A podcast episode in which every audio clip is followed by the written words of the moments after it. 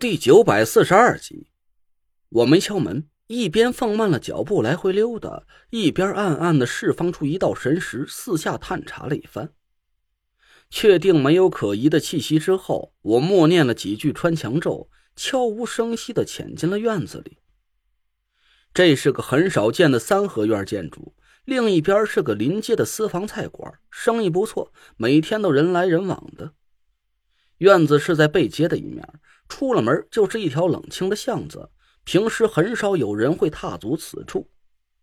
房东在院子和饭馆之间砌了一道砖墙，虽然还能清晰的听到饭馆里熙熙攘攘的人声，但这恰好成了一种很不错的掩护，没有人会在意院子里偶尔发出的一些响动。这个地方说是院子，其实还不如说呀是个不起眼的破旧的库房更为贴切。四处都胡乱堆放着一些淘汰下来的锅碗瓢盆和废弃的炉灶，靠墙的角落里还堆放着一大堆劈柴。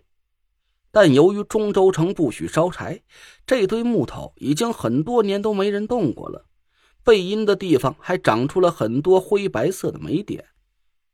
我让端木清灵把这个院子租了下来，简单的收拾了一下，添置了不少东西。一来可以让萧玄通安心养伤。二来，我可以把这里当做一个安全据点，有什么重要的行动，可以聚集队员在这座院子里碰头。无论是快递公司还是实验室，内鬼的威胁都无处不在。我也应该学学狡兔三窟的道理，给自己多弄几个藏身之处了。谁？锅碗瓢盆的深处传来了一声警惕的轻声喝问，是逍遥的声音。是我，萧前辈醒了没有？我一边说着，一边走了进去。这里是个面积不大的屋子，但和院子里那些杂乱破败的情况不同。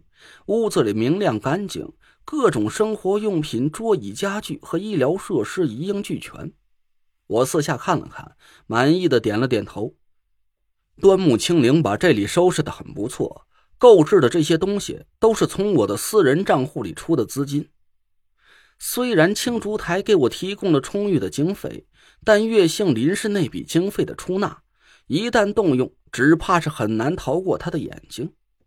陈大哥，我爷爷没事儿，谢谢你啊！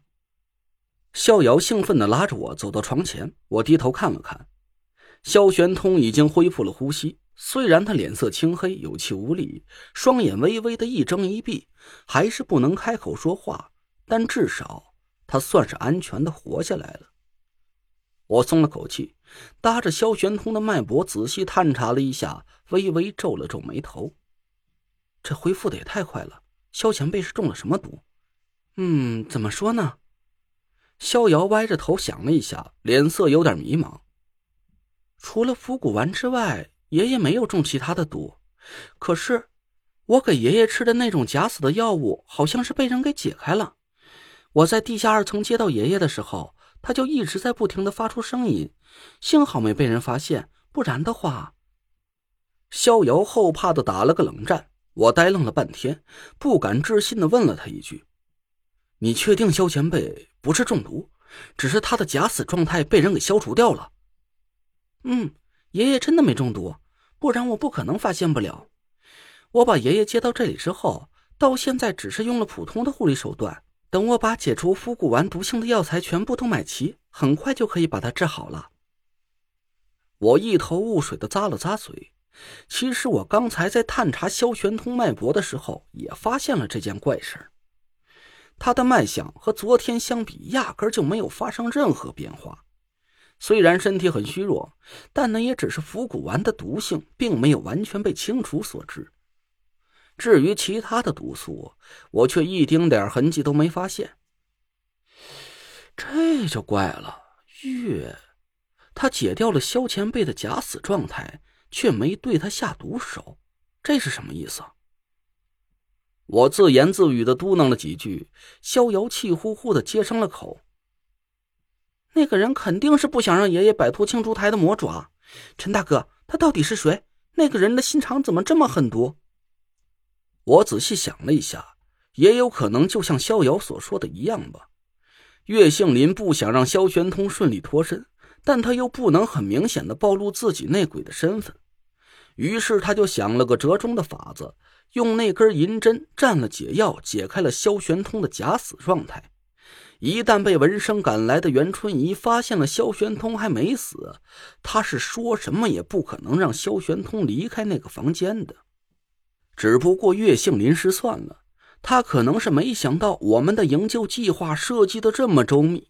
在那么复杂的情况下，我们不光是顺利的救走了萧玄通，我又利用了青竹台高层之间的内部矛盾，还顺便把暗杀萧玄通这个屎盆子扣在了黄华玉头上。侥幸之余，我也重重的叹了口气。甄别任务完成的非常圆满，但我却怎么也高兴不起来。岳杏林也是内鬼之一，那事情就严重了。为了给唐果儿治好眼睛，我曾经冒险告诉了岳杏林，太医令就在我身上。现在我为自己的莽撞付出了沉重的代价，这个消息只怕是瞒不住了。袁春怡所说的张俊轩想要花费巨资从梧桐嘴里打探太医令下落的事情，恐怕是在我面前放出的烟雾弹。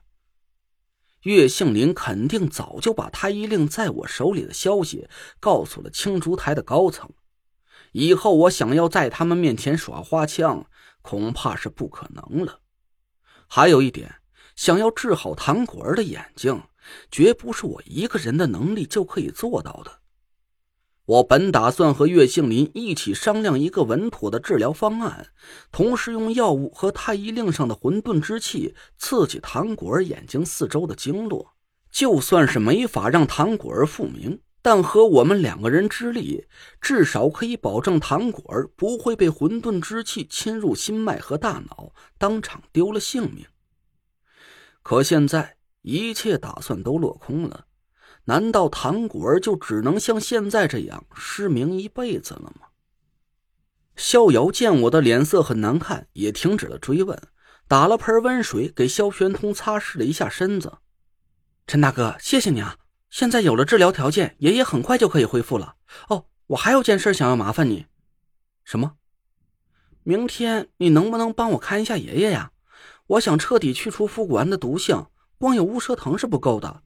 还要需要配合其他药物，我要出去给爷爷买药。我心里一动，赶紧从包里翻出了那张岳杏林开的药方，递给逍遥：“你看一下，这张方子对萧前辈的病情有没有帮助？”你你也懂毒术？逍遥愣了一下，我笑了笑：“你先看看方子吧。”逍遥接过方子看了几眼，突然他脸上猛地变了颜色，眼睛越瞪越大。陈大哥，这张方子谁开的？